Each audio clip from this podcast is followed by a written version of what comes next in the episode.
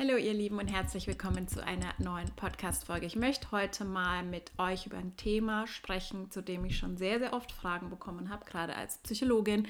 Und zwar so den Zusammenhang zwischen Human Design und psychischer Gesundheit, psychischen Störungen. Gibt es da Korrelate? Gibt es ähm, Zusammenhänge zwischen bestimmten Definitionen, bestimmten psychischen Störungen? Existieren psychische Störungen überhaupt oder ist es alles einfach nur Differenzierung, die dann entsprechend von der Gesellschaft interpretiert interpretiert wird. Wir gehen da mal ganz kritisch und differenziert gemeinsam rein. Und für alle, die mich noch nicht so gut kennen, die noch nicht so lange in meiner Welt sind, kurz zu meinem Background, weil es, glaube ich, für diese Folge sehr relevant ist, sonst würde ich auch nicht über dieses Thema sprechen. Ich bin Biopsychologin. Ich habe im Bereich der Schmerzforschung mh, promoviert und habilitiert und über zehn Jahre an der Uni geforscht und gelehrt ähm, und kenne mich dadurch sehr, sehr gut aus, gerade in dem Bereich wenn es um das Gehirn geht, um die biologischen Mechanismen, die hinter bestimmten psychologischen Mechanismen und natürlich auch psychischen Störungen stecken. Also ich habe zum Beispiel jahrelang ähm, das Seminar Klinische Biopsychologie von Angst und Depression unterrichtet und habe auch zu stressbedingten Erkrankungen und zu Sucht unterrichtet. Ähm, das heißt, da bin ich auch sehr, sehr up-to-date, was wirklich aktuelle Forschung angeht.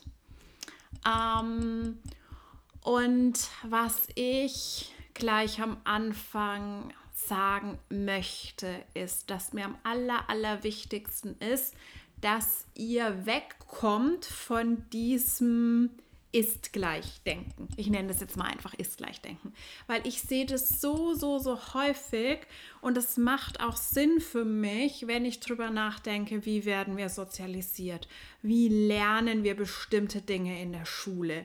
Wie lernen wir Vokabeln? Wie lernen wir Formeln? Es ist immer dieses X entspricht Y. Also, ihr wisst, was ich meine. Ne? Ähm, es ist immer so dieses wenn dann. Und das ist gerade, wenn wir uns im Bereich der Astrologie bewegen, im Bereich Human Design, überhaupt nicht zielführend. Deswegen habe ich zum Beispiel auch schon lange aufgehört, bestimmten Content zu machen, beziehungsweise wenn dann ihn in einen anderen Kontext zu setzen, weil ich wirklich die Erfahrung gemacht habe, dass das Menschen nur ein völlig falsches Bild von Human Design vermittelt.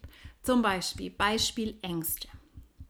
Wir haben bestimmte Gates im Human Design Chart, die Entsprechungen zu spezifischen Ängsten haben. Und zwar bewegen wir da uns ähm, im Bereich der Milz, ähm, im Bereich vom Solarplexus, da ist es eher Nervousness, Nervosität. Im Bereich vom Ajna, da ist es, sind so diese mentalen Ängste, die eher auf dieser gedanklichen Ebene stattfinden. Bei der Milz eher wirklich diese Survival-Themen, Furcht im Körper. Ähm, und es ist super spannend, sich das anzuschauen. Aber was dann passiert, wenn man dazu zum Beispiel Posts macht, so eine Podcast-Folge, wo ich euch jetzt ganz genau erklären würde, die Tore der Milz und die Ängste dazu. Ich hätte 50 Kommentare. Ja, aber ich habe Tor 18 und habe keine Angst vor Autorität. Wie kann das sein? Ich habe Tor 18 nicht, aber ich habe Angst vor Autorität. Ähm, dieses dieses Denken müsst ihr euch abgewöhnen, wenn wir uns und auch im Bereich der Psychologie bei allen Wissenschaften, wo wir jetzt nicht mit exakten physikalischen oder mathematischen oder chemischen Formeln arbeiten, ist es absolut nicht zielführend, auf dieser Ebene zu denken, weil diese Konstrukte sind viel, viel komplexer.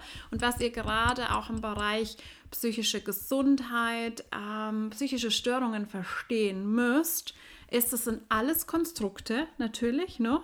Also wenn du mich jetzt fragst, existiert die Depression, kann ich dir sagen, ja und nein. Ähm, es ist nichts, was wirklich real ist als eine Entität und aber gleichzeitig ist es einfach ein sehr, sehr etabliertes Konstrukt, was eine Zusammenfassung von Symptomen ist, die geklustert werden, weil sie oft gemeinsam auftreten. Und es hilft uns, damit zu forschen und zu beobachten, wie häufig ist sowas wie können wir diesen Menschen helfen? Es ist ja was, was wir real sehen. Aber gibt es die Depression? Nein, es gibt Menschen da draußen, die an bestimmten Symptomen leiden, die mit bestimmten emotionalen, mentalen und körperlichen Problemen strugglen, die gehäuft gemeinsam auftreten.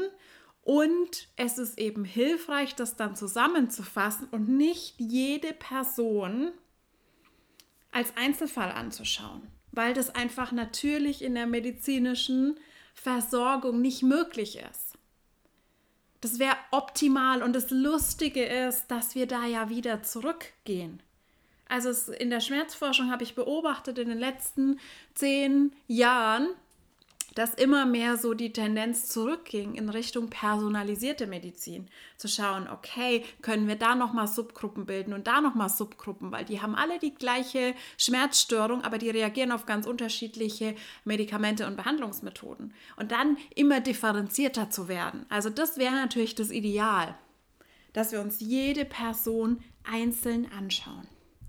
Aber es ist natürlich für die medizinische Versorgung, für die Forschung und so weiter in gewisser Weise nötig, das zu vereinfachen, Menschen zusammen zu gruppieren und vor allem einfach auch dieses Symptomcluster zu gruppieren und sagen, okay, wenn Menschen diese Symptome gemeinsam haben, aus dieser Liste von zehn typischen Symptomen mindestens sechs, oder ähnliches. So, so, ist es meistens in den Klassifikationssystemen wie ähm, im ICD oder im DSM. Das sind so die Standard-Klassifikationssysteme.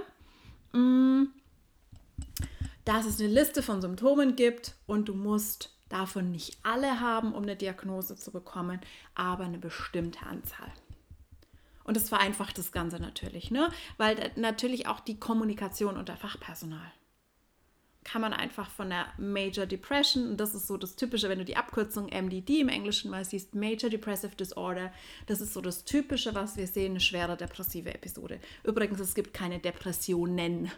Ich höre das so, so, so oft und im Alltagsgebrauch. Ich weiß nicht, woher dieser Plural kommt. Ich habe keine Ahnung. Ähm, es gibt eine Depression. Ähm, genau, aber das ist es. Also es gibt es einerseits ja als Konstrukt, das sehr hilfreich ist und auf der anderen Seite gibt es das nicht wirklich, weil es immer Individuen sind mit ganz individuellen, persönlichen Problemen, Struggles und vor allem mit einer sehr individuellen Krankheitsgeschichte. Und worauf ich jetzt hinaus wollte, ist, dass hunderttausende Wege zum gleichen Outcome führen können. Wenn du 100 Menschen nimmst, die Angst vor Hunden haben, wird es nicht bei jeder Person der gleiche Auslöser gewesen sein. Zum Beispiel. Und da ist es noch relativ einfach. Das ist wirklich so die einfachste psychische Störung, die man sich angucken kann, die sogenannte spezifische Phobie. Spezifische Phobie ist, bedeutet, du hast Angst vor einer spezifischen Situation oder einem spezifischen Tier. Also hier haben wir die, die Spinnenphobie, die Hundephobie, Flugangst. Es gibt erstaunlich viele Menschen, die Angst vor Fahrstühlen haben. Also ist mir in der klinischen Forschung sehr, sehr häufig begegnet. Sowas. Mm. Und das ist relativ easy, weil bei den allermeisten gab es irgendwann mal eine Situation, ähm, in der sie einfach diese Angst gelernt haben, in der einfach ähm, ja dieses Objekt, das Tier, die Situation mit einem sehr, sehr unangenehmen Ereignis gekoppelt wurde. Zum Beispiel ein Hund hat einen gebissen oder ganz laut angebellt und man ist erschrocken oder ähnliches ähm, und hat dann diese Angst entwickelt. Aber ganz grundsätzlich ist es so, dass es einfach viele Wege gibt, die zum selben Problem führen können. Und andersrum, dasselbe Problem in Anführungszeichen kann sich völlig unterschiedlich ausdrücken. Und deswegen sehen wir auch diese ganz, ganz große Diversität. Und deswegen ähm, ist es mir auch so wichtig, wenn ihr zum Beispiel selbst mit Human Design arbeiten wollt, dass ihr dieses Grundverständnis habt und dass ihr nicht auf den Chart guckt und denkt, ah ja, okay, Person undefinierter Solarplexus, die hat ein Problem mit Abgrenzung weil in vielen Fällen ist es so, aber es ist halt auch nicht immer so. Und das Wichtigste daran ist, was für mich so die undefinierten offenen Zentren, teilweise auch die definierten Zentren zeigen, sind gewisse Vulnerabilitäten. Vulnerabilität, Verletzlichkeit, das heißt, es ist ein gewisses Risiko, bestimmte Probleme zu entwickeln. Es ist eine Grundempfindlichkeit da.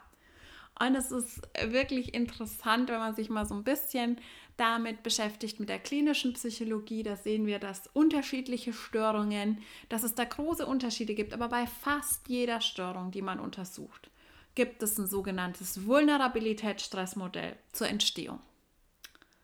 Und es ist fast immer, fast immer ist es beides. Das heißt, du hast von Grund auf eine gewisse Vulnerabilität. Das kann zum Beispiel eine bestimmte genetische Ausprägung sein. Es gibt zum Beispiel einiges an Forschung zum Serotonintransporter-Gen. Wahrscheinlich, wenn du dich schon mal ein bisschen mit Angst, Depression, so diesem ganzen Thema beschäftigt hast, ähm, hast du schon mal von Serotonin gehört? Serotonin ist ein Neurotransmitter, also ein Botenstoff, der sehr, sehr wichtig ist für die Regulation unter anderem von Stimmung. Nicht nur von Stimmung, spielt eine ganz, ganz große Rolle zum Beispiel beim Schlaf und beim Appetit ähm, und äh, Regulation der Körpertemperatur und anderes. Aber man hat eben auch diese klassischen Vielleicht hast du schon mal davon gehört oder selbst schon mal genommen. SSRIs sind die Standardmedikamente, die man wenn man wegen der Depression in Behandlung geht und Psychopharmaka verschrieben bekommt, bekommst du normalerweise SSRIs, ähm, Selective Serotonin Reuptake Inhibitors, das heißt mh, mm, Serotonin ähm, Wiederaufnahmehämmer, die einfach die Verfügbarkeit von Serotonin im synaptischen Spalt erhöhen. Ähm, das Interessante ist, dass daraus eine Zeit lang gefolgert wurde, dass die Ursache, die Ursache der Depression ein Serotoninmangel ist. Was aber zum Beispiel völliger Quatsch ist. Also da gibt es inzwischen so, so viel kritische Forschung dazu, dass man weiß, so einfach ist es auf keinen Fall. Es ist ein Korrelat und dass ihr wirklich versteht, den Unterschied zwischen einem Korrelat und einer Ursache. Und gerade wenn wir uns in diesem Bereich bewegen, von ähm, der Psyche des Menschen, emotionalen, mentalen Symptomen, Problemen und so weiter. Das ist alles so komplex dass wir eigentlich fast nie diese einfache eine Ursache haben, aber wir haben Korrelate. Bedeutet, wir haben bestimmte Dinge, die das begleiten. Und oft wissen wir nicht, war das schon vorher da oder hat sich das erst entwickelt, weil viele Menschen hm, das Optimum in der Forschung wäre natürlich, man hätte ganz viele Längsschnittstudien aber da fehlt einfach das Geld, da fehlen ähm, organisatorische Ressourcen, weil ich meine, man müsste ganz, ganz viele Menschen, bevor die überhaupt ein Problem entwickeln, begleiten regelmäßig. Das hat natürlich ganz, ganz viele Schwierigkeiten. Allein ähm, die so lange bei der Stange zu halten, dass sie immer wieder zu den Tests kommen, alle paar Jahre. Ne? Und du müsstest ein riesiges Sample haben, idealerweise. Und dann immer nachgucken, wer entwickelt eine psychische Störung, wer nicht, was ist im Leben passiert und so weiter. Was wir aber normalerweise haben, wir haben Menschen, die haben eine Störung und die haben gleichzeitig dann zum Beispiel eine Auffälligkeit in irgendeiner Gehirnstruktur. Wir sehen zum Beispiel bei Depression relativ konsistent eine Verkleinerung des Hippocampus. Das ist die Gehirnstruktur, die ähm, sehr, sehr stark mit unserem Gedächtnis zusammenhängt. Wir sehen aber auch, dass das durch Therapie reversibel ist. Das heißt, das Volumen nimmt wieder zu bei vielen Patientinnen, wenn sie recovern. Und dann ist es natürlich sehr, sehr schwer zu beantworten, war das schon vorher da, war das sowas wie ein Risikofaktor oder hat sich das erst durch die Störung entwickelt? Ähm, und wahrscheinlich eher zweiteres, weil ähm, Depression dann zum Beispiel auch mit einem erhöhten Cortisol-Level oft verbunden ist. Chronisch erhöhtes Baseline-Level von Cortisol. Cortisol ist das Stresshormon ähm, und Cortisol wirkt neurotoxisch. Das, und gerade im Hippocampus sind da eben Strukturen. Neurotoxisch, äh, bedeutet es beschädigt Nervenzellen, was dann eben dazu führen kann, dass Nervenzellen absterben und bestimmte Strukturen, die aus Nervenzellen bestehen, kleiner werden aber es ist wirklich, du, du hast dann Menschen, die haben eine Depression und du siehst, okay, die haben irgendwie eine Auffälligkeit im Serotoninstoffwechsel, die haben irgendwie ähm, in einem spezifischen Gen, haben die eine seltene Variante, wo es schon Forschung dazu gibt, dass das irgendwie empfindlicher für bestimmte Dinge macht. Die haben irgendwie bestimmte Strukturen im Gehirn, sind, wenn man die in den Scanner schiebt, verkleinert, vergrößert und man sieht ganz, ganz viele Dinge. Und das sind aber, wie gesagt, Korrelate. Und es ist nicht, dass man daraus folgern kann, das ist die Ursache. Und ähnlich sehe ich das einfach aus meiner Erfahrung auch mit Human Design. Mm, wir haben dieses Chart und das ist quasi eine Ebene, durch die wir auf uns schauen, auf uns selbst schauen, auf andere schauen. Wenn du mich jetzt in einen Scanner in MRT schieben wirst, das ist eine andere Ebene. Da kannst du einfach auf physiologischer Ebene ähm, dir einfach bestimmte muskuläre Strukturen, Knochenstrukturen und so weiter angucken.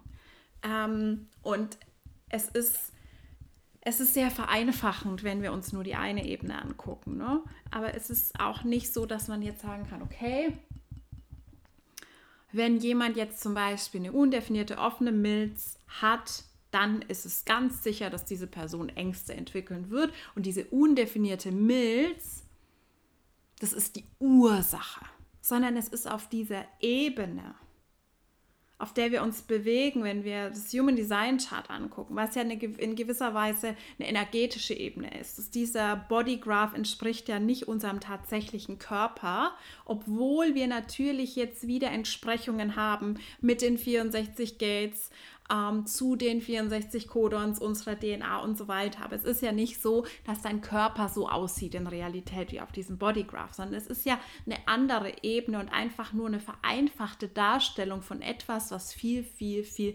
komplexer ist. Aber du kannst es eben sehen als eine Vulnerabilität.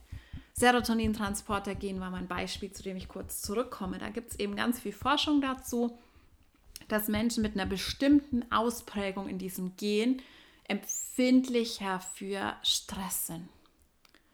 Bedeutet, wenn Menschen, die diese Ausprägung haben, dann zum Beispiel starken frühkindlichen Stress erleben. Frühkindlicher Stress typisch wäre zum Beispiel eine längere Trennung von der Mutter. Dann entwickeln die ein Problem. Menschen, die die in Anführungszeichen bessere Ausprägung in diesem Gen haben, und auch von der Mutter getrennt werden, entwickeln kein Problem.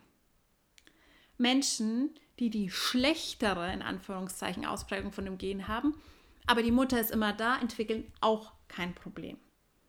Und oft ist es genau das. Es ist, du hast eine gewisse Anfälligkeit in irgendeinem Bereich und dann kommt was dazu. Und meistens, wenn wir von psychischen Störungen sprechen, ist das, was dazu kommt, in irgendeiner Art und Weise Stressoren, bedeutet Ereignisse, Situationen im Außen, die dich aus der Balance bringen. Das ist, Stress ist eigentlich genau das, was, was unser System aus der Balance bringt. Und ähm, Trauma.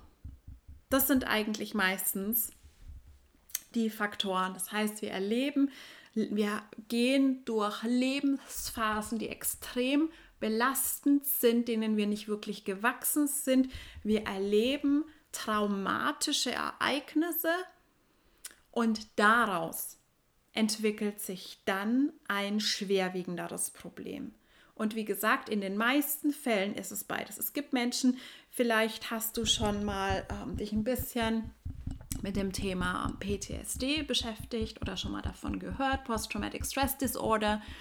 ähm, wo man einfach eine ganz, ganz extreme Belastung sieht bei Menschen, die Trauma erlebt haben. Hatte man zum Beispiel massives Problem bei Vietnam-Veteranen, generell bei Menschen, die ähm, im Krieg waren, auch natürlich Überlebende von Naturkatastrophen, von Amok Amokläufen, von Anschlägen, auch ganz häufig natürlich im Bereich von, von Ersthelfern, die einfach fürchterliche Dinge sehen müssen an Unfallstellen und so weiter. Und aber natürlich auch individuell, also Menschen, die jetzt einfach einen Überfall er erlebt haben, überlebt haben, eine Vergewaltigung überlebt haben oder ähnliches.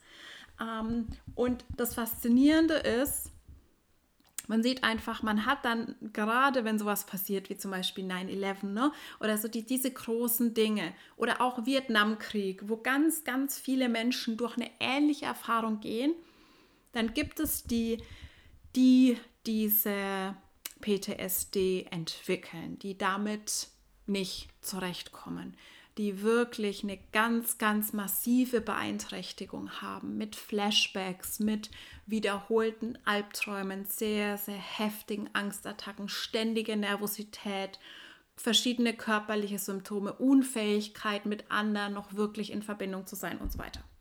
Wir haben immer diejenigen, die die gleiche Scheiße erlebt haben und die vielleicht kurz, das ist völlig normal für ein paar Tage, ne, manchmal auch für ein paar Wochen eine vorübergehende Stressreaktion haben, dann aber recovern und kein weiteres Problem zeigen. Und sind es jetzt irgendwie bessere Menschen oder sind die einfach härter im Nehmen? So hätte jetzt die frühere Generation, ne, wenn man das so sieht, dieses ganze, ja, wir haben es ja auch überlebt, Ding. Natürlich nicht das sind halt diejenigen, die irgendwie Schutzfaktoren hatten oder eben keine Risikofaktoren. Und die, die halt vorher schon in ihrem System irgendwie eine Verletzlichkeit haben und dann kommen sie in so eine Situation, dann ist es quasi so, dass das Problem offensichtlich wird. Es ist so, ne, wie wenn du dir das vorstellen kannst mit einem geschwächten Immunsystem. Das wird gar nicht sichtbar, bis eben es zu einer Infektion kommt. Wenn du nicht in Kontakt mit einem Virus oder was auch immer kommst, dann ist dein schwaches Immunsystem erstmal überhaupt nicht so relevant, sondern das ist immer dann, wenn man dann sieht, okay, jetzt kommt die massive Belastung und dann bricht das Problem quasi aus. Mm.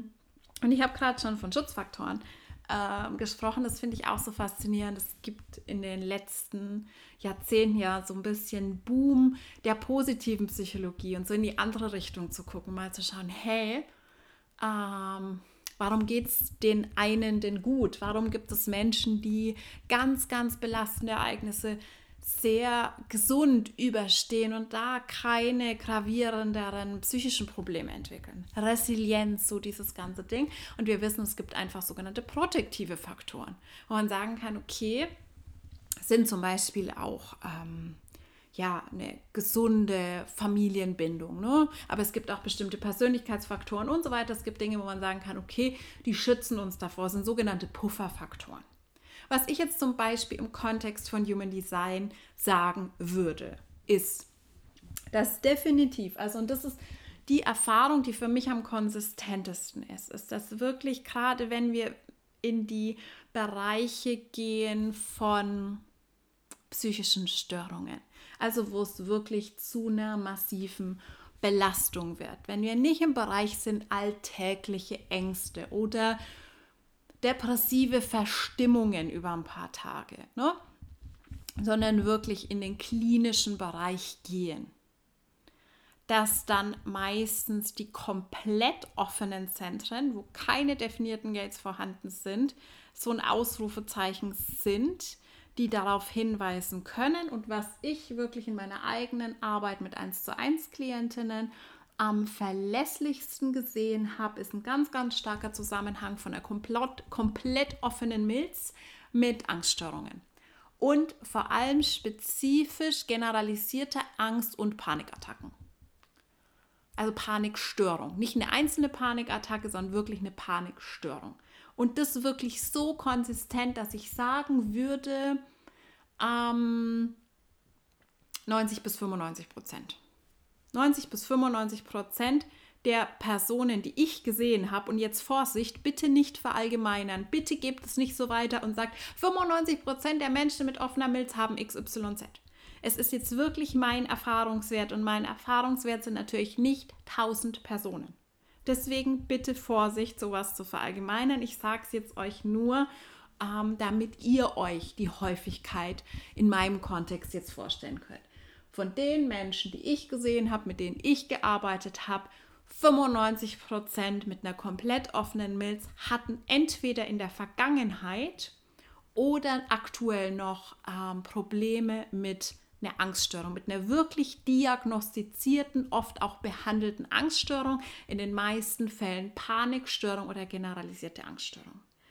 Eine Panikstörung, und das macht sehr, sehr viel Sinn, ne? weil die Milz ist ja eine sehr, sehr körperliche Angst. Ist ja so dieses, dieses sehr instinktive Alarmsystem.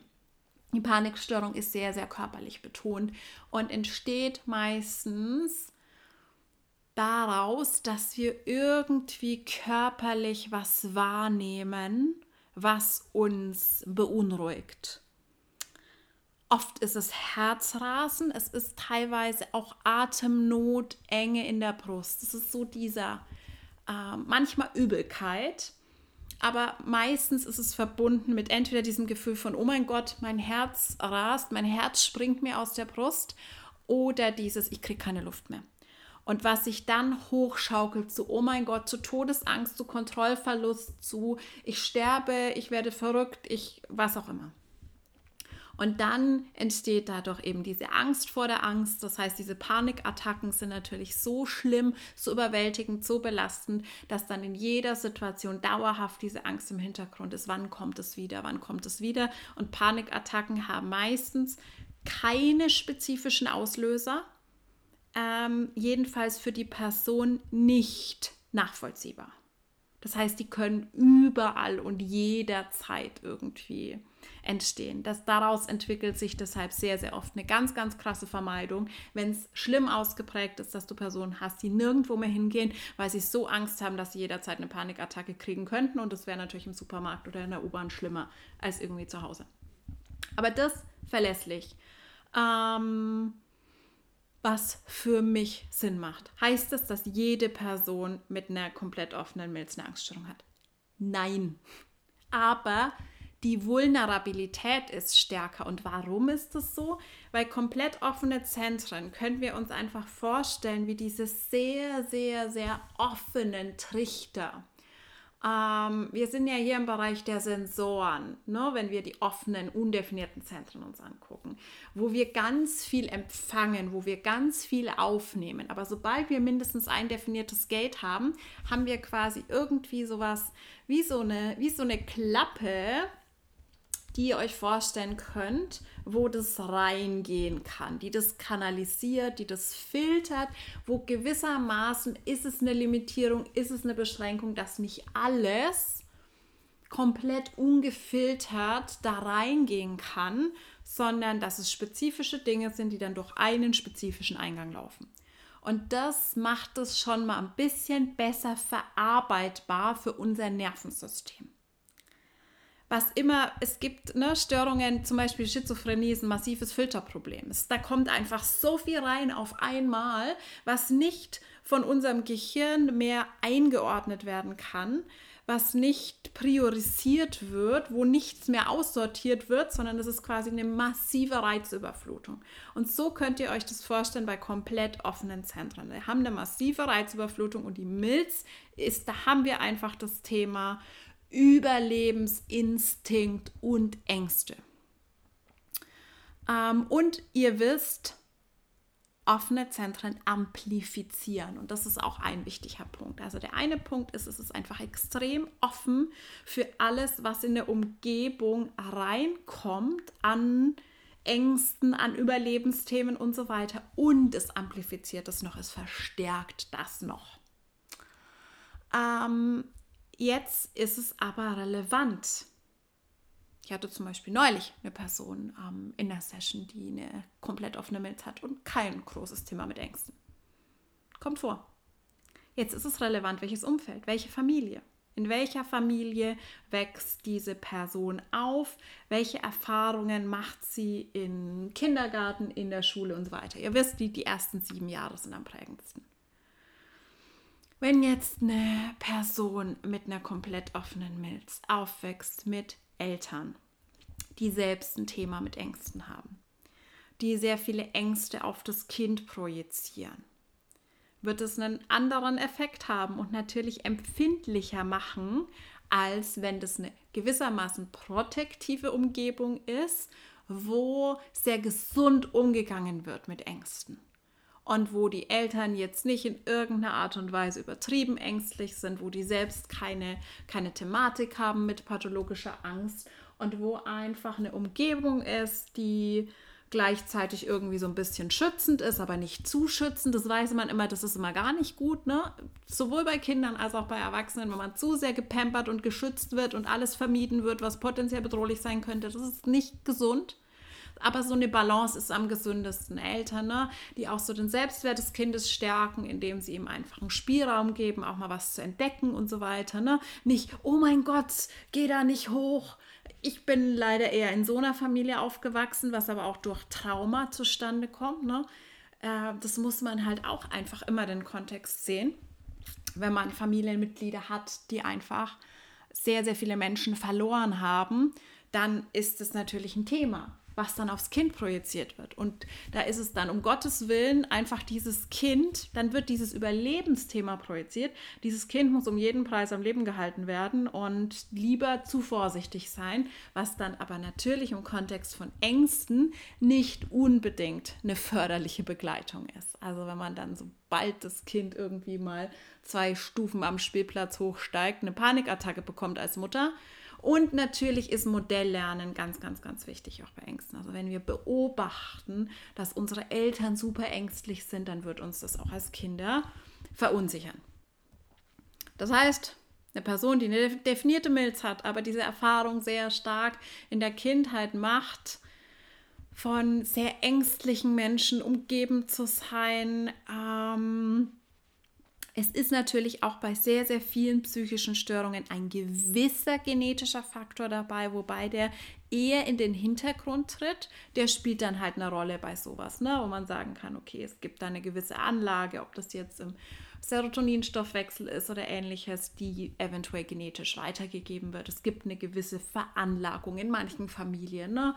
zu mh, hm, Angst, pathologischer Angst, zu Depression und so weiter. Es gibt mh, hm, Schizophrenie ist tatsächlich ähm, relativ genetisch bedingt, also relativ stärker im Vergleich zu anderen psychischen Störungen macht für mich auch Sinn.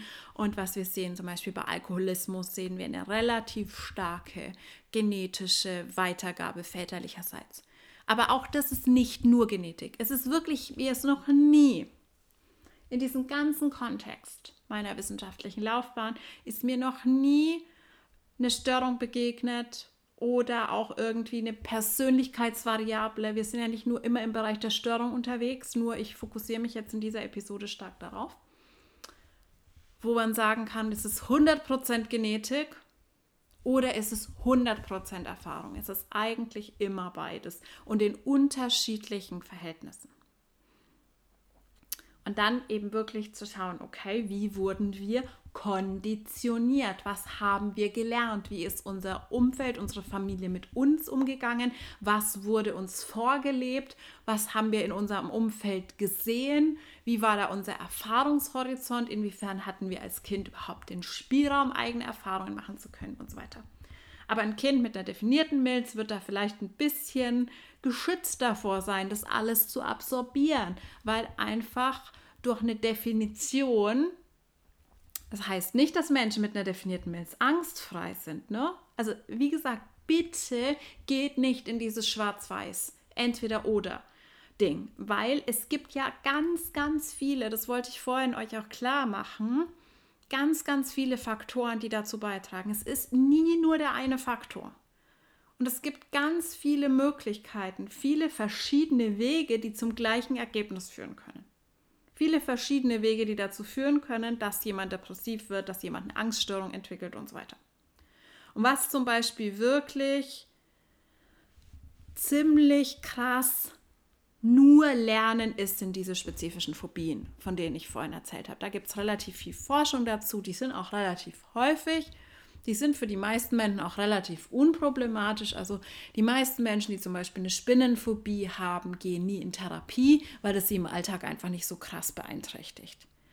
Ähm, da musst du dann schon in einem Job sein, ne, wo du jetzt jeden Tag in den Keller musst oder irgendwas und die Angst muss extrem ausgeprägt sein. Aber die meisten Menschen, die Angst vor Spinnen haben oder so, gehen nicht in Therapie. Bei Flugangst ist es so gemischt. Es gibt welche, die arrangieren sich damit, die vermeiden es einfach. Die sagen, okay, ich muss keine Flugreisen machen, bin eh nicht so der Reisetyp. Ähm, die anderen, die dann merken, okay, ich will das aber, würden sich dann in Therapie begeben oder sich einfach selbst mehr oder weniger durch Konfrontation therapieren. Ähm, aber da sieht man eigentlich, das sind eigentlich die meisten Menschen relativ. Da gibt es nicht wirklich so diese gemeinsamen, dass man sagt, da ist irgendwas krass genetisch los oder so. Das ist einfach ein ganz normaler Lernmechanismus, der sich bei jedem von uns entwickeln kann, der einmal eine unangenehme Erfahrung mit irgendwas gemacht hat und dann hat man halt, also ich hatte auch eine Zeit lang tatsächlich eine Hundephobie. Inzwischen liebe ich jeden Hund, der irgendwie zu mir kommt, also egal wie groß. Mm, ich habe auch eine Pferdeangst entwickelt, die ich relativ gut im Griff habe inzwischen. Also ich ähm, fände es jetzt nicht so cool, wenn ein Pferd jetzt direkt auf mich zu galoppieren würde. Aber ansonsten bin ich da auch inzwischen fein damit, auch durch Konfrontation und so weiter. Aber das war wirklich ganz, ganz klassisch. Ich kann ganz genau sagen, was passiert ist und wie sich dann daraus diese Angst entwickelt hat. Also das ist klassisches Lernen. Ähm, da gibt es nicht wirklich Auffälligkeiten, die man dafür haben muss. Da würde ich auch sagen, dass es völlig egal ist, was mit deiner Milz, was in deiner Milz definiert ist oder nicht definiert ist. Ich würde das einschätzen, wenn ich jetzt eine Forschungshypothese aufstellen sollte, würde ich sagen, das ist 50-50, das ist egal. Aber für sowas wie eben wie Panikattacken oder generalisierte Angststörungen, wo man irgendwie so ganz da sehe ich aber auch das offene Aschner sehr, sehr stark, weil das da viel auf der gedanklichen Ebene passiert, bei der generalisierten Angststörung zum Beispiel. Ähm, und man viel diese Sorgen hat und dann wieder Sorgen über die Sorgen und so weiter. Also da ist halt einfach mental ganz, ganz, ganz viel los, viel Unruhe im System, was sich dann aber auch körperlich ausdrückt. Aber ja, bei der spezifischen Phobie sehe ich da jetzt nicht unbedingt die ähm, Korrelationen. Was ich ganz, ganz oft gefragt wird, ist natürlich Depression. Und ich glaube, bei der Depression ist es so ein bisschen komplexer, weil es so viele Richtungen gibt, wie man da drauf schauen kann.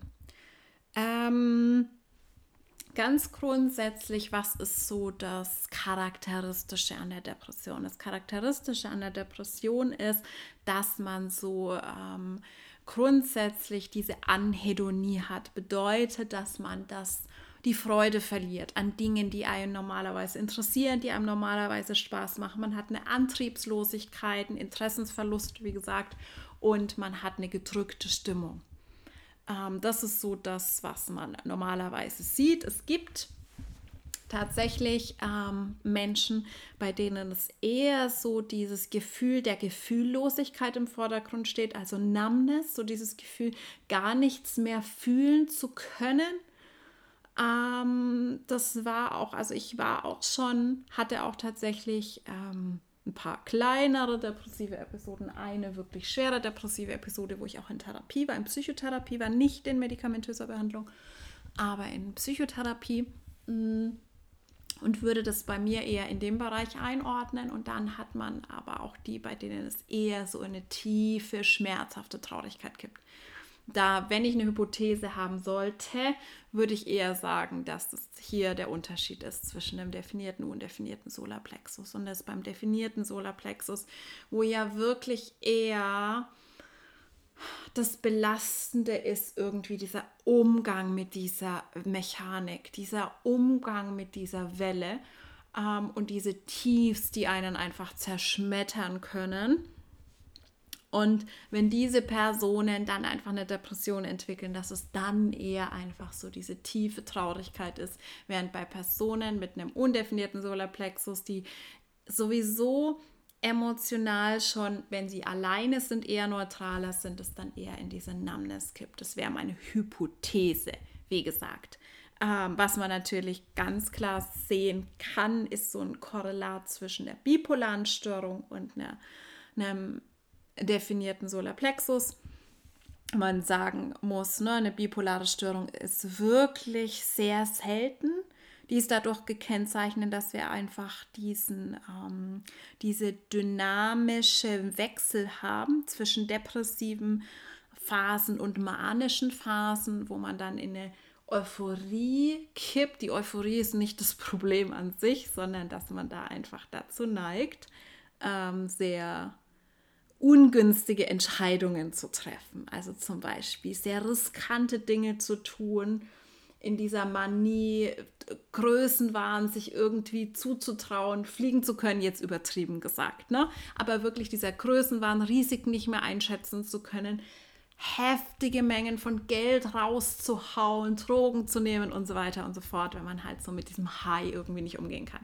Und wie gesagt, 50 Prozent der Menschheit ähm, definiert das Solarplexus, ähm, wirkliche bipolare Störung sehr, sehr selten, aber würde ich jetzt da einordnen, dass man sagt, Menschen, die den definierten Solarplexus haben und grundsätzlich andere Risikofaktoren mitbringen, dass sie in irgendeiner Art und Weise vielleicht Traumaerfahrungen haben, frühkindliche Stresserfahrungen haben, äh, ungesunde Mechanismen der Emotionsregulation gelernt haben und so weiter und so fort, dass das die Menschen sind, die klassischerweise wahrscheinlich am ehesten eine bipolare Störung entwickeln.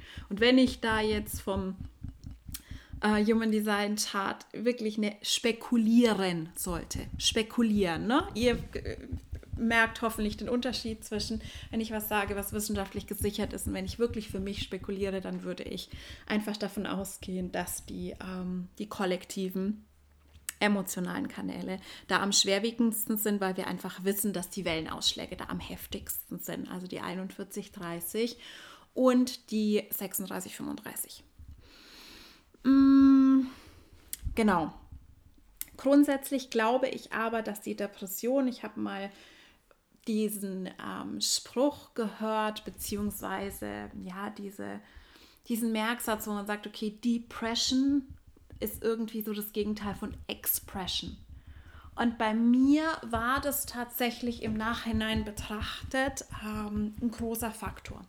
Dieses sich runterdrücken, den eigenen Ausdruck unterdrücken und deswegen oft auch Ausdruck, was, was sehr, sehr therapeutisch sein kann.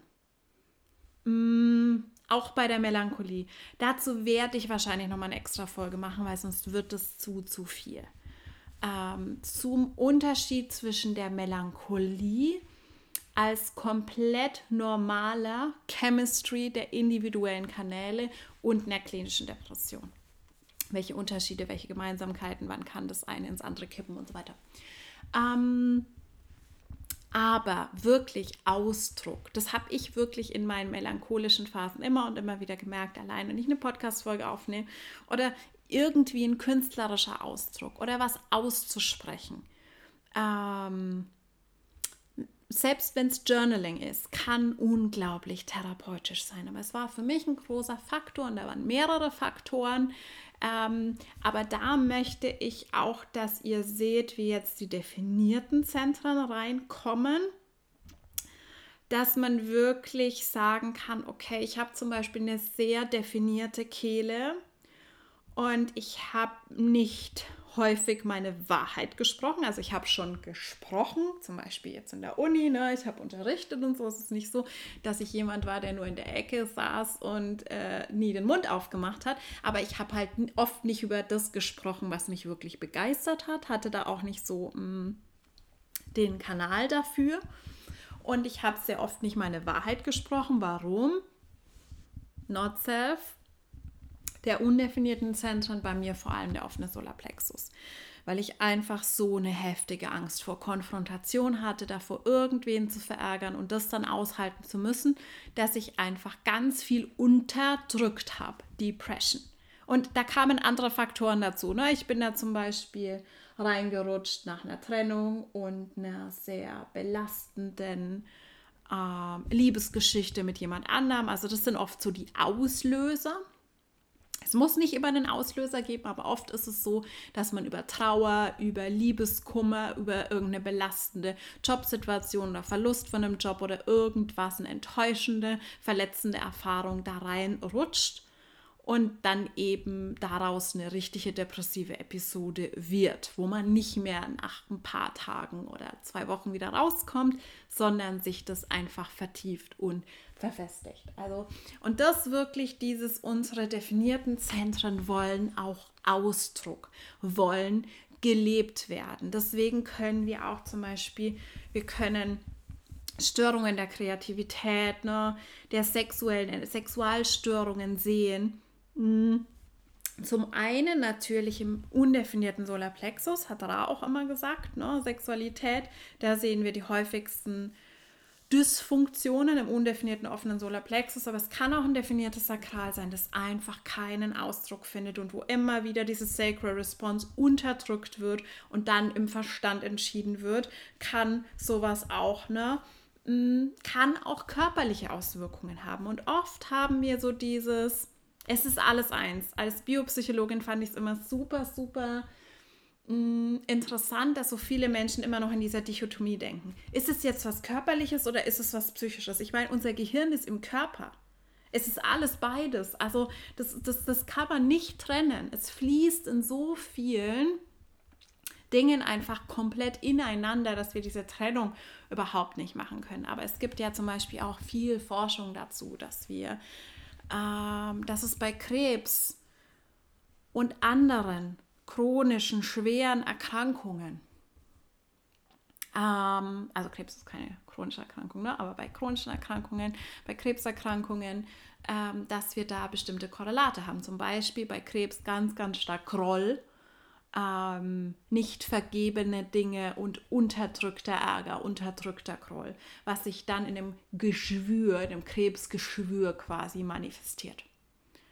Ähm, und das ist, finde ich, also da kann ich euch das Buch When the Body Says No von Gabor Mate sehr empfehlen. Ich finde den grundsätzlich ganz, ganz großartig. Ähm, aber nur bei, den, bei manchen äußert sich es dann eben in einer körperlichen Erkrankung und bei anderen äußert sich es in einer psychischen Erkrankung. Und es kann sehr, sehr unterschiedlich sein. Und jetzt wieder, ne? Das gleiche Problem in Anführungszeichen kann sich ganz, ganz unterschiedlich ausdrücken, je nach Person, weil dann einfach ganz viele andere Faktoren dazu führen, die dann entscheiden, okay, wird diese Person jetzt eher eine psychische Störung entwickeln oder eben ein emotionales Problem oder wird diese Person das eher irgendwie körperlich ausdrücken? Und ich glaube, dass da aber auch ein Faktor ist, dass es einfach Menschen gibt, die grundsätzlich eine, eine Abwehr haben gegenüber psychischen Erkrankungen und die sowas dann grundsätzlich eher über was Körperliches ausdrücken würden. Mm.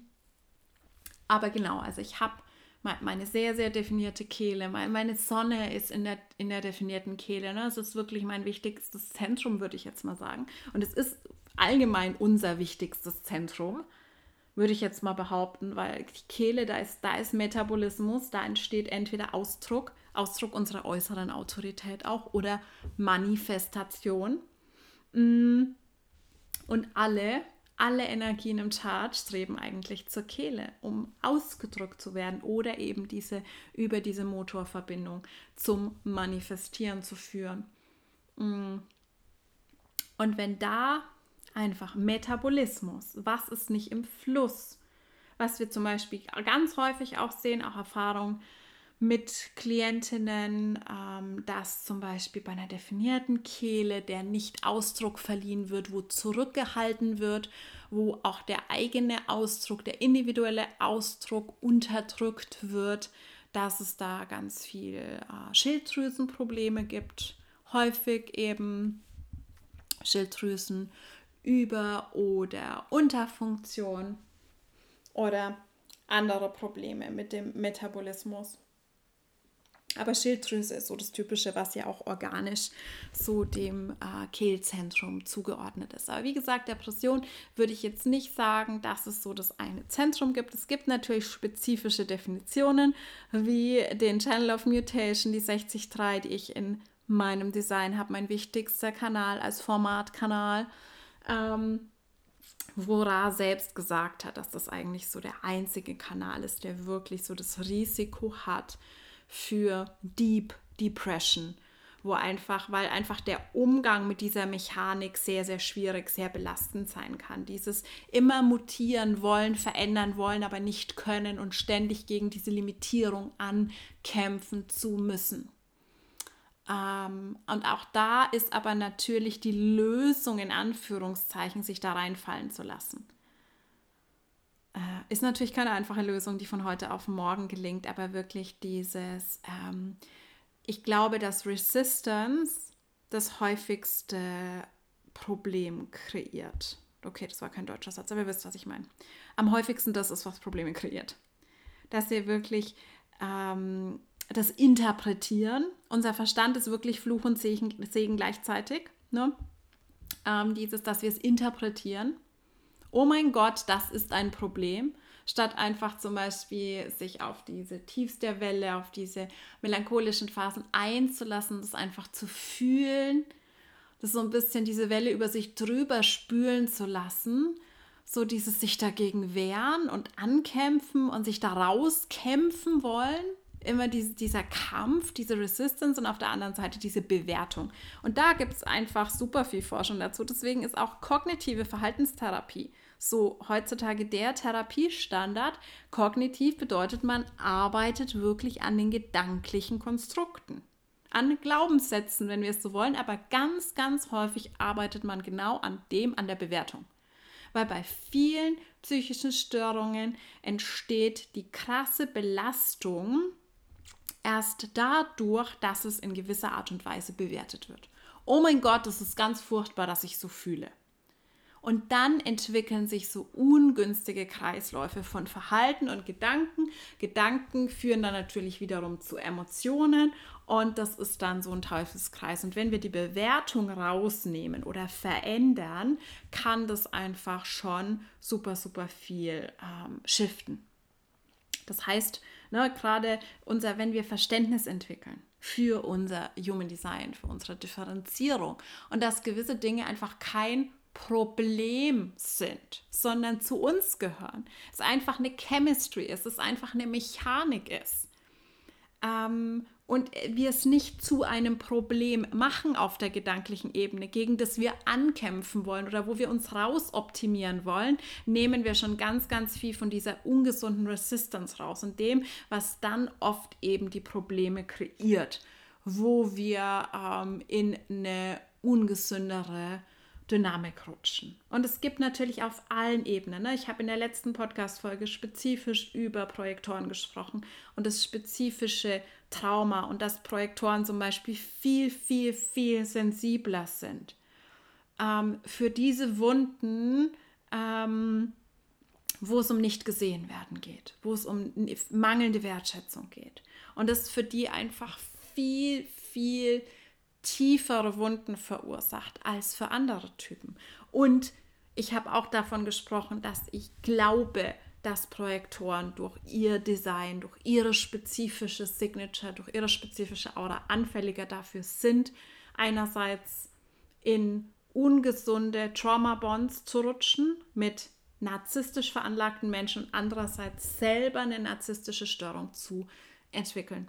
Ähm, also es gibt auf der Typenebene bestimmte Dinge, die wir sehen, allein dadurch, dass wir alle eine andere Signature haben, wenn du allein an Manifestoren denkst und dieses große Thema mit Wut und was passieren kann. Ich habe vorhin kurz körperliche Erkrankungen erwähnt. Wenn du diese Wut immer runterdrückst, natürlich bei Frauen häufiger, weil es gesellschaftlich immer noch anders gesehen wird, wenn eine Frau Ärger ausdrückt, als wenn ein Mann Ärger ausdrückt. Das heißt, Frauen neigen dazu, Ärger zu internalisieren.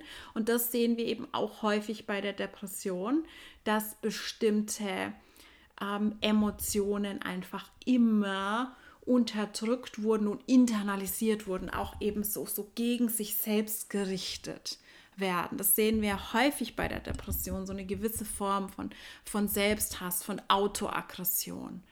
Ähm, bei anderen ähm, Störungen auch, das sehen wir im Bereich der Sucht auch ganz, ganz häufig. Also Sucht ist ganz häufig auch ein Ausdruck von Autoaggression, von selbstzerstörerischen Tendenzen. Ähm, aber wie gesagt, es ist nicht so das eine oder das andere. Grundsätzlich meine eigene Erfahrung mit dem komplett offenen Solarplexus, es ist natürlich einfach eine erhöhte Vulnerabilität in allem, was mit Emotionen zu tun hat. In allem, was mit Emotionen zu tun hat. Also weil hier auch wieder, ich bin wie so ein, so ein offener Trichter, der alles aufsaugt, ohne dass ich einen Filter habe, ohne dass irgendwie eine Begrenzung da drin ist und amplifiziere das dann. Natürlich macht es einen Unterschied, ob du in einem in der Familie aufgewachsen bist, in einem Umfeld aufgewachsen bist, in dem Emotionen gesund ausgedrückt werden, in dem vielleicht auch du einen Elternteil oder beide Elternteile hast, die sehr fröhlich sind, die oft in, in einer positiven Stimmung sind, weil es hat ja auch was sehr, sehr, sehr Positives, wenn man auf diesen Wellen nach oben mitsurfen kann. Oder ob du eben in der Familie, in einem Background aufgewachsen bist, wo sehr viel gedrückte Stimmung war, wo negative Emotionen nicht ausgesprochen wurden. Du hast es aber immer gefühlt und amplifiziert. Ähm, und das kann sich aber in allem ausdrücken. Also so eine, ähm, eine, ein Problem damit, Emotionen zu regulieren. Das ist sehr, sehr schwer für jemanden mit einem offenen Solarplexus. Emotionen zu verstehen einerseits, also wirklich zuordnen zu können, was ist das gerade überhaupt für ein Gefühl und dann einfach irgendwie gesund damit umgehen zu können, das zu regulieren und einfach natürlich sich auch abzugrenzen. Oft entwickeln sich dann eben so systemische Co-Abhängigkeiten, also dass man dann zum Beispiel ähm, in der Familie das gar nicht so richtig trennen kann. Geht es jetzt der anderen Person schlecht oder geht es mir schlecht, sondern es ist, wenn es der Mutter schlecht geht, geht es dem ganzen Familiensystem schlecht und solche Dinge. Aber das ist wirklich so ein Grundding, wo man sagen kann, zum Beispiel bei der Sucht auch ganz, ganz, ganz relevant. Also ich hatte auch ähm, immer mal wieder jetzt keine voll ausgeprägte Abhängigkeit, aber das kann auch in Richtung gehen ne, von emotionalem Essen, also Essstörungen, auch ganz, ganz krasses Solarplexus-Thema. Ähm, es kann Substanzabhängigkeit sein, aber es kann einfach auch bei mir war das eher so ungesundes Coping. Ich war nie wirklich abhängig, aber ich habe dann zum Beispiel Alkohol oder Essen einfach als Coping-Mechanismus benutzt. Als irgendwie Versuch, mich emotional zu regulieren, das irgendwie wenn ich vor allem, wenn ich so überstimuliert war, ohne dass ich das hätte sagen können. Also es war ganz lange für mich ein Problem, dass ich das einfach und der Solarplexus zusätzlich hängt einfach mit unserem Nervensystem zusammen. Ich hatte einfach so eine dauerhafte Übererregung in meinem System. Ich hatte früher mm, einen Ruhepuls von über 90. Konnte kein Arzt sich einen Reim drauf machen bei einem Musterblutdruck. 120 zu 80 bei einem Normalgewicht, keinen chronischen Erkrankungen, Puls 95. Inzwischen kann ich mir das sehr, sehr gut erklären, ne? weil ich war einfach unter Dauerstrom die ganze Zeit, komplett ähm, durch diese, die, diese Übererregung, diese Überstimulation, diese Unfähigkeit, mich abzugrenzen, dieses dann auch teilweise sucht der undefinierte offene Solarplexus dann auch nach emotionaler Stimulation von außen. Mh, mm, und kann ein, ist einfach unfähig mit dieser, mit dieser Überlastung, mit dieser Übererregung irgendwie umzugehen. Und dann versucht man es irgendwie zu regulieren durch eben Dinge, die dann ins Ungesunde kippen können, wie zu viel Alkohol zu trinken, zu viel Essen in sich reinzustopfen oder nichts mehr zu essen da gibt es jetzt die 100.000 Mechanismen, die sich da entwickeln können. Also wie gesagt, Essstörungen kann sein. Was bei mir auch ein Thema war, war tatsächlich Schmerz. Also ich habe sehr, sehr viel über körperlichen Schmerz ausgedrückt. Und wenn ich wirklich zurückdenke an früher, ähm, ich hatte wirklich, und ich bin ja älter geworden, ne? ich bin ja inzwischen 40 und ich, mir geht es körperlich tausendmal besser als mit 25, das ist wirklich heftig. Ich hatte früher häufig Kopfschmerzen. Das auch, ne, kann Ding sein, definiertes Aschna, ne? Da ist viel los irgendwie im Kopf und wenn man dann noch dazu zu viel im Kopf ist, zu wenig im Körper, dann, ne, Könnt ihr euch vorstellen? Ich hatte sehr, sehr häufig Bauchschmerzen, Verdauungsprobleme, schon Richtung Reizdarm so ein bisschen. Ähm, aber eher in Richtung Verstopfung als in, Richt in die andere Richtung. Also immer so dieses eher Unterdrückte. Und das macht auch viel Sinn. Wir können dann gleich, ich möchte euch echt nicht verwirren. Ich hoffe, ich tue es nicht weder verwirren noch überfordern, aber es gibt dann auch natürlich ähm, astrologische Korrelate, wo sich das auf einer anderen symbolischen Ebene ausdrückt. Ich hab, bin einfach eine Person, ich habe eine extrem starke Saturn-Signatur. Ich habe Saturn in meinem ersten Haus, ich habe einen Steinbock-Mond und ich habe meine Sonne im zehnten Haus. Also das ist alles Saturn beziehungsweise Steinbock. Und es ist halt einfach so dieser Archetyp von Disziplin, von Härte, von positiv jemand, der sehr, der sich doch alles durchbeißen kann, der sehr diszipliniert, verantwortungsbewusst sein kann. Auf der anderen Seite jemand, der eben sehr hart mit sich selbst ins Gericht geht, der sich durch alles durchbeißt ich war übrigens auch immer die Person, ich war High Functioning, was Fluch und Segen ist wieder. Also mir hat keiner meine, selbst meine schwere depressive Episode angemerkt, weil ich mich irgendwie so durchgekämpft habe, dass ich noch auf der Arbeit war und so weiter. Ich habe halt irgendwie funktioniert. Und das zeigt sich dann halt auch, das hat so was Depressives. Saturn hat was, und bitte übersetzt es jetzt wieder nicht eins zu eins. Das Saturn ist gleich, es hat das Potenzial, das ist ein Archetyp der ganz, ganz viel umfasst. Das kann alles bedeuten. Das steht für viele verschiedene Dinge, die aber irgendwie archetypisch miteinander zusammenhängen. Aber es ist eben ein bisschen so dieses Freude hinten anstellen auch, Disziplin über alles. Und das ist dann eher so das, was es auch bei mir war, dieses depressiv werden dadurch, dass man zu hart mit sich selbst ist, dass man so den Ernst des Lebens über alles stellt, dass man die Disziplin über alles stellt, dass man quasi ähm, ja von seinen Verantwortungen für andere und von seinen Pflichten überwältigt wird und dann quasi so ein bisschen davon gebrochen.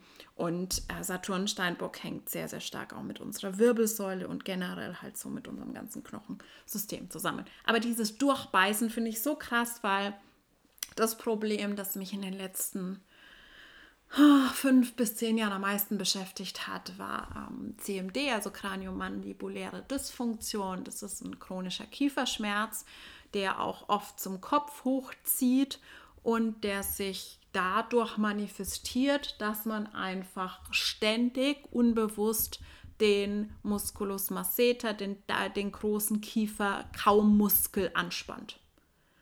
Und überlegt das, woher das kommt, natürlich Zähne zusammenbeißen. Das heißt, da ist ganz viel Stress, durchbeißen, sich festbeißen an Dingen, auch natürlich nicht loslassen können, alles, was ich von mir selbst kenne, was auch positive Eigenschaften sind, ne? sich in was festbeißen können, durchziehen können. In der Wissenschaft waren es tolle Qualitäten, aber dann auch natürlich unterdrückte Wut, ne? die Zähne zusammenbeißen und knirschen und so weiter. Und es ist nicht zu 100% weg. Also ich habe immer noch am ehesten, das ist übrigens auch ganz, ganz, ganz spannend in der Schmerzforschung, ähm, dass man wirklich gucken kann, es gibt Menschen, die spezifisch spezifische Muskeln anspannen. Also wir alle machen das, ne? Wir alle machen das unbewusst bei Stress, dass wir bestimmte Muskeln anspannen. Und die meisten spannen halt eher so im Bereich Nacken an, denke ich. Also ja, weiß ich auch. Ähm, deswegen sehen wir halt häufig Spannungskopfschmerz, durch, der durch Nackenverspannungen ähm, verursacht wird. Spannungskopfschmerz wird nicht immer wieder nur durch Nackenverspannungen verursacht, aber es ist ein häufiges, eine häufige Ursache. Ähm, na, da grippen wir halt in Nacken, Schultern. Deswegen haben so viele Menschen damit Verspannungen zu kämpfen.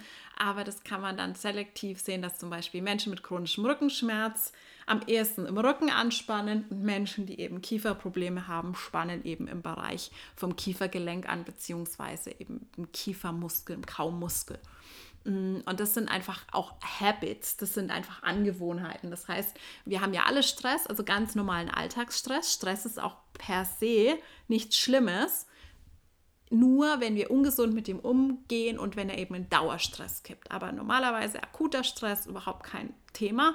Aber wenn wir das über Jahre uns so angewöhnt haben, und das ist ja was, was unbewusst abläuft, du spannst ja nicht bewusst deinen Kiefer an ne, oder einen Kaumuskel, sondern das ist halt, dass wenn du dann unter Anspannung stehst, dass du dann wieder dazu neigst, da dicht zu machen und da anzuspannen. Ähm, aber es ist wirklich, ich würde sagen, also ich war lange in Behandlung, was finde ich, habe auch lange eine Schiene nachts getragen, was finde ich alles nicht wahnsinnig viel gebracht hat. Ähm, aber inzwischen würde ich sagen, dass sich die Symptomatik um 90 Prozent mindestens reduziert hat. Also und es war wirklich bei mir so massiv, dass die, äh, die Kieferchirurgin, bei der ich in Behandlung war, zu mir gesagt hat, wenn es eine WM gäbe im Zähne zusammenbeißen, dann würde sie mich hinschicken.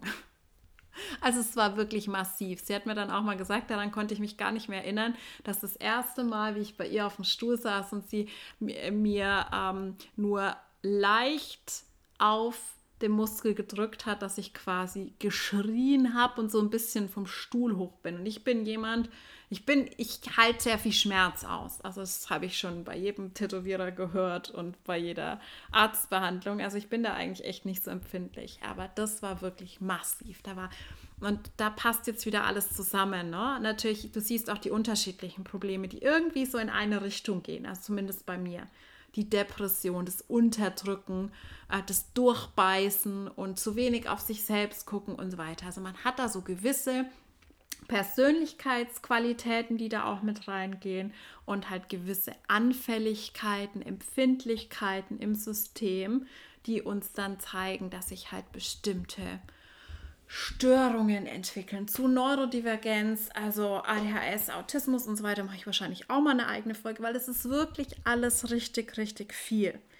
Ähm, mir ist einfach wichtig, dass ihr euch mitnimmt. Ja, es, es gibt zum Teil Korrelate, es gibt zum Teil Entsprechungen zwischen den Themen bestimmter Zentren und bestimmten psychischen Störungen, aber es ist keine 1 zu 1 Beziehung. Am engsten würde ich tatsächlich die Beziehung sehen zu, zwischen Milz und Ängsten. Aber auch da, wie gesagt, nicht 1 zu 1 in beide Richtungen. Das kann jemand mit einer Angststörung ähm, eine definierte Milz haben. Und umgekehrt, also es gibt immer viele Wege dahin und das ist sehr, sehr unterschiedlich. Wir müssen wirklich auf individueller Ebene gucken. Und dann gibt es natürlich, wenn ihr die Themen der Zentren kennt, ne, Kehle, ganz, ganz großes Thema, mit eben natürlich auch undefiniert, wenn es ungesund ausgedrückt wird, diese Suche nach Aufmerksamkeit, ähm, aber auch gerade die definierte Kehle. Wirklich zu gucken, auch die definierten Zentren. Da kann diese Energie fließen, findet das Ausdruck. Auch die Motorzentren, kann diese Motorenergie irgendwo hin? Großes, großes Problem, eine definierte Wurzel, wo kein Outlet für diesen Druck ähm, gefunden wird. Also ich merke eine extreme Korrelation zwischen meinem generellen Wohlbefinden äh, mit meiner definierten Wurzel und der ähm, dem Ausmaß an Bewegung. Das muss, also mir hilft das extrem. Ich brauche, inzwischen spüre ich es, dass ich die tägliche körperliche Bewegung brauche und sonst ganz, ganz unangenehm unter Druck stehe, was sich dann oft auch nach oben schiebt und natürlich dazu führt, dass ich irgendwie so ins Overthinking, ins Grübeln und so weiter komme mit meinem definierten Asana. Definiertes Asana definitiv für mich persönlich würde ich sagen potenzieller Risikofaktor für Kopfschmerzen und so weiter und eben alles, was so in Richtung geht von diesem krassen Overthinking und so weiter, was sie aber bei verschiedenen psychischen Störungen haben. Aber in der anderen Richtung, auch das offene Asthma kann eben sehr, sehr, sehr anfällig dafür sein. Ähm, Gerade auch wieder im Bereich der Ängste, die sich dann eher auf der gedanklichen Ebene äußern, weil da so eine krasse Unsicherheit ist. undefiniertes G, offenes G vor allem. Ne? Diese, das würde ich auch sehen, zum Beispiel im Kontext von Süchten. Ähm, weil diese extreme Suche nach Richtung, nach Identität, dieses sich verloren fühlen, dieses nach Liebe suchen im Außen kann wirklich was sein, was sich zum Beispiel in äh, Süchten ausdrückt, kann sich aber auch in anderen ähm, ungesunden Verhaltensweisen ausdrücken. Aber da würde ich zum Beispiel Süchte einordnen. Solarplexus, ganz, ganz viele verschiedene Themen. Ähm, wie gesagt, ähm, wie sich eine gestörte Emotionalität in Anführungszeichen ausdrücken kann, sowohl definiert als auch undefiniert. Mm, es ist wirklich, es ist wirklich ein komplexes Thema. Und ganz grundsätzlich, dass ihr auch immer im Kopf behaltet, dass es einfach Konstrukte sind. Psychische Störungen sind Konstrukte, die erschaffen wurden, um die medizinische Behandlung und um die Forschung zu vereinfachen. Ähm, und im Endeffekt hat jede Person was anderes in Anführungszeichen. Würde ich immer so sehen. Jede Person hat eigentlich was anderes, aber weil es eine gewisse Ähnlichkeit gibt, weil es eine gewisse Überschneidung gibt, mm, fassen wir das zusammen und nennen es Depression. Bei Depression gibt es zum Beispiel wirklich ganz, ganz unterschiedliche Ausdrücke. Es gibt das klassischere Bild, was man sehen würde, wäre zum Beispiel, dass man sagt, man hat sehr, sehr schlechten gestörten Schlaf, man hat einen Appetitverlust und so weiter. Es gibt aber auch Menschen mit Depression, die viel mehr schlafen als sonst und die zunehmen und verstärkten Appetit haben, gerade im Bereich Zucker, Kohlenhydrat. Das ist zum Beispiel so diese typische saisonale Depression. Da sehen wir das stärker. Menschen, die das wirklich im Winter haben, die dann eher zunehmen und mehr essen, mehr Zucker, mehr Kohlenhydrate und mehr schlafen und eher so lethargisch sind. Ähm, also es, es gibt immer, es ist wirklich komplexer, als uns das Ganze ähm, vermitteln will. Was ich auch immer sehr, sehr spannend finde, ist diese ganze ähm, Diskussion mit, ja, es wird alles pathologisiert und prinzipiell sehe ich das schon auch kritisch. Es wird alles pathologisiert und es, es gibt irgendwie so eine, so eine Überdiagnose. Weil ich, ich habe auch immer das immer zu meinen Studierenden gesagt, ne? Ist, niemand läuft da draußen rum und diagnostiziert Menschen. Also kein Psychotherapeut, kein Psychiater der Welt ähm, hat es als Hobby, irgendwie auf der Straße Befragungen zu machen und Menschen zu diagnostizieren. Diagnosen kommen daher, dass Menschen in Behandlung kommen, weil sie der Meinung sind, sie haben ein Problem. Und natürlich ist das durch gesellschaftliche mh, hm, Vorstellungen geprägt. Gerade bei Kindern sehe ich es kritisch, weil bei Kindern häufig die Eltern das Problem haben und die Eltern sagen, boah, das ist, das ist doch irgendwie nicht normal, wie du fühlst, wie du dich verhältst und so weiter, du musst mal zum Psychologen. Das ist eher was, wo man sagen kann, da wird, vielleicht ist es einfach nur, das Kind drückt seine Differenzierung aus und die Eltern projizieren da ein Problem rein, weil es einfach das Verhalten für sie schwierig ist oder in der Schule schwierig ist, für das Kind selber nicht. Aber als Erwachsener geht man eigentlich nur zur Psychotherapeuten oder in psychiatrische Behandlung oder whatever, wenn man selbst ein Problem hat, wenn man eine Belastung hat. Und wenn du dahin gehst, dann kriegst du auch eine Diagnose, weil sonst wird die Krankenkasse auch keine Behandlung bezahlen. Das heißt, die wenigsten werden dann sagen, wenn du irgendwie was beschreibst, was in Richtung Depression geht, wirst du wahrscheinlich irgendwie eine Diagnose bekommen, ob es jetzt eine schwere depressive Episode ist oder eine leichte depressive Episode, aber da wird dich keiner wegschicken wahrscheinlich und sagen, die haben keine Depression. Weil, ne? Das ist einfach das Ding, das wir sehen müssen. Also es gibt da ja, es gibt ja einen Behandlungsbedarf.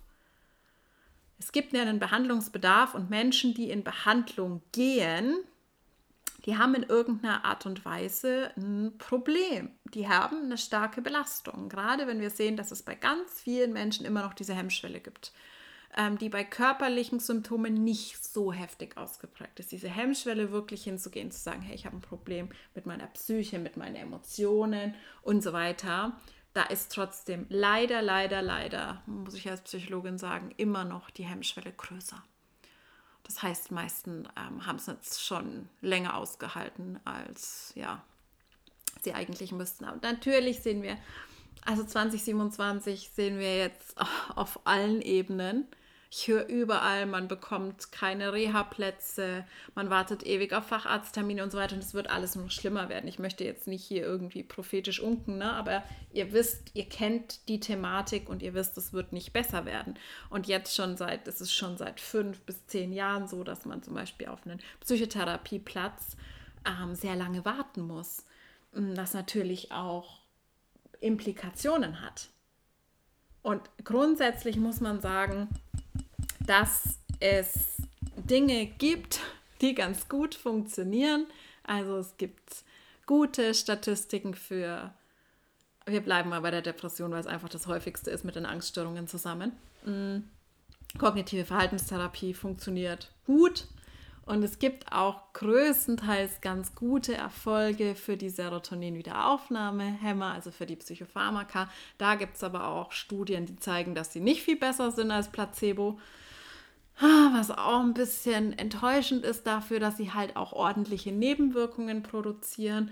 Und was ich halt häufig in der Forschung und auch jetzt in meinem Umfeld mitbekommen habe, ist, dass das so ein bisschen Trial and Error ist. Dass wirklich die Ärzte oft mh, mm, nicht vorher wissen können, welches Präparat bei welchem Patienten gut funktioniert und man da auf zwei bis drei Medikamente durchprobieren muss, bis man das findet, wo man einen Effekt erzielt. Und dieser Effekt setzt halt meistens auch erst nach mehreren, frühestens drei Wochen ein. Also das ist irgendwie alles noch nicht so super optimal. Ähm, deswegen glaube ich, ist es auch sehr, sehr wichtig, trotzdem immer selbst zu gucken, ähm, ja, was können wir einfach selbst tun? Und ich bin immer noch selbst auch dabei, das zu hinterfragen, so dieses, ne, würde das, wenn wir jetzt wirklich unsere Differenzierung voll ausleben würden?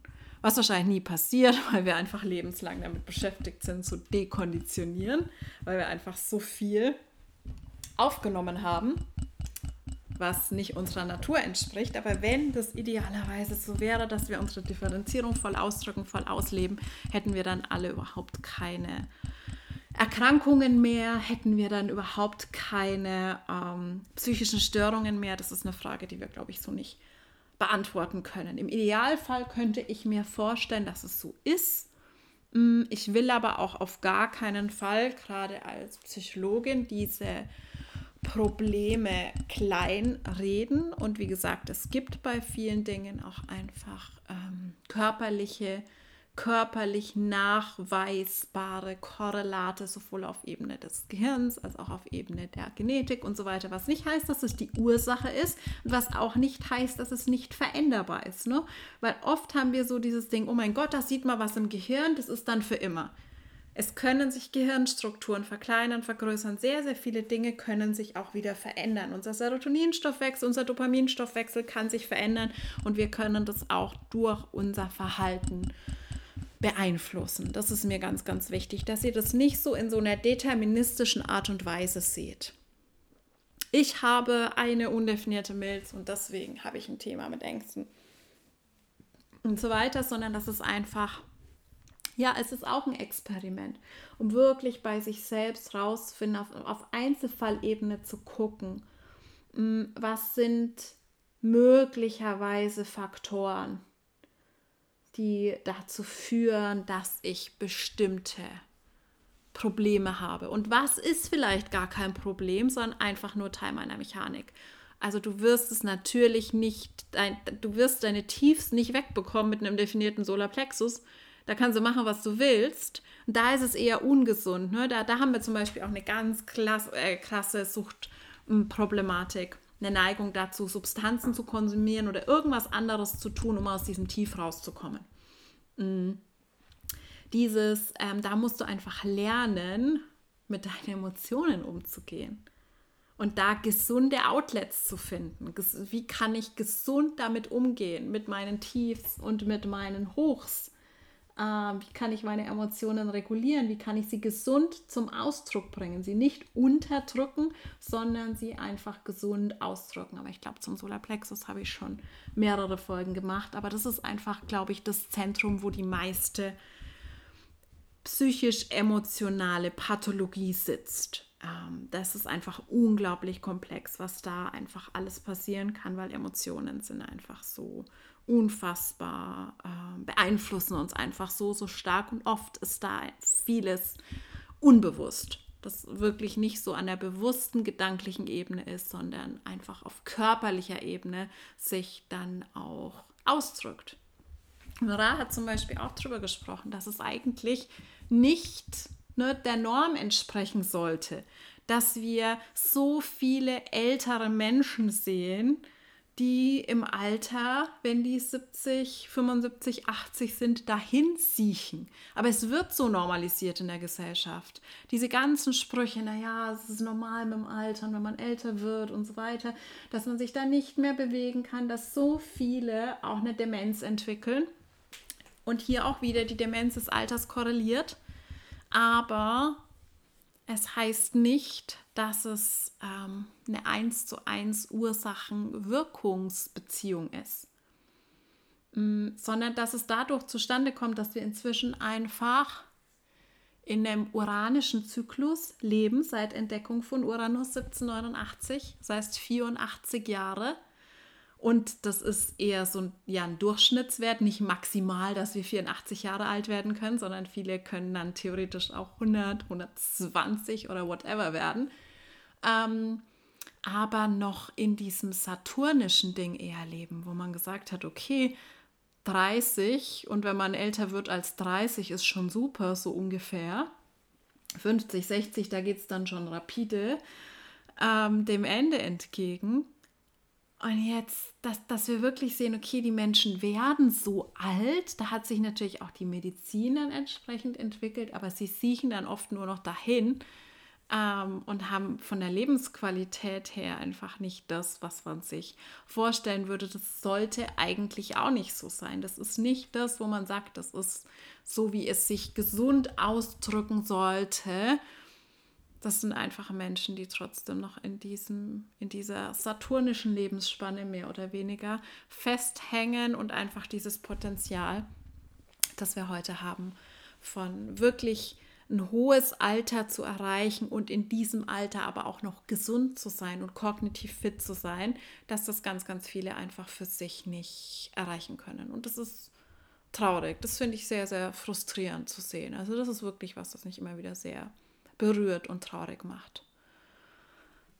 Aber ja, ich habe wirklich ein bisschen Angst, dass diese Folge sehr viel war, sehr überfordernd war, verwirrend war. Meistens sagt ihr mir dann, das ist gar nicht so. Ich hoffe einfach mal, dass es einigermaßen ähm, ja, angekommen ist.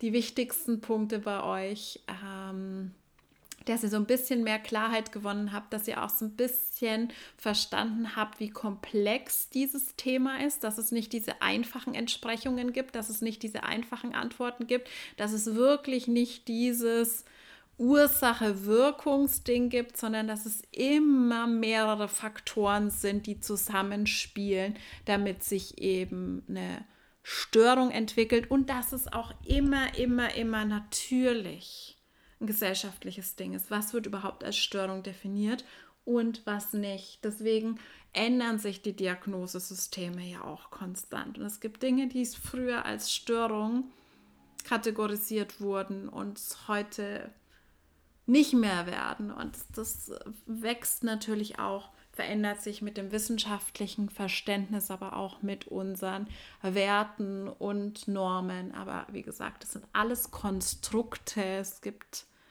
nicht das Wesen der Depression. Und idealerweise würden wir medizinisch immer, immer, immer auf den Einzelfall gucken. Es ist aber einfach utopisch. Und ja, deswegen lebt eure Differenzierung so gut ihr könnt Schaut euch eure konditionierten Muster an. Lebt eure Strategie und Autorität. Und ja, ich glaube, das ist das Beste, was wir für uns selbst tun können. Wirkliche Selbstliebe, wirkliche Selbstannahme zu entwickeln. Immer mehr einfach korrekte Entscheidungen für uns selbst zu treffen für unseren Körper, für unsere psychische Gesundheit. Und ja, es ist einfach ein Weg. Wie immer fühlt euch sehr, sehr herzlich eingeladen, mir Feedback zu geben oder auch wenn ihr noch Fragen dazu habt, das kann sehr gut sein, dass ich zu dem Thema nochmal eine Folge machen werde. Dann könnt ihr mir gerne mm, ein paar Impulse geben, in welche Richtung, was euch besonders interessieren würde, was vielleicht in dieser Folge gefehlt hat. Und ansonsten auch nochmal die ganz herzliche Einladung in Naked.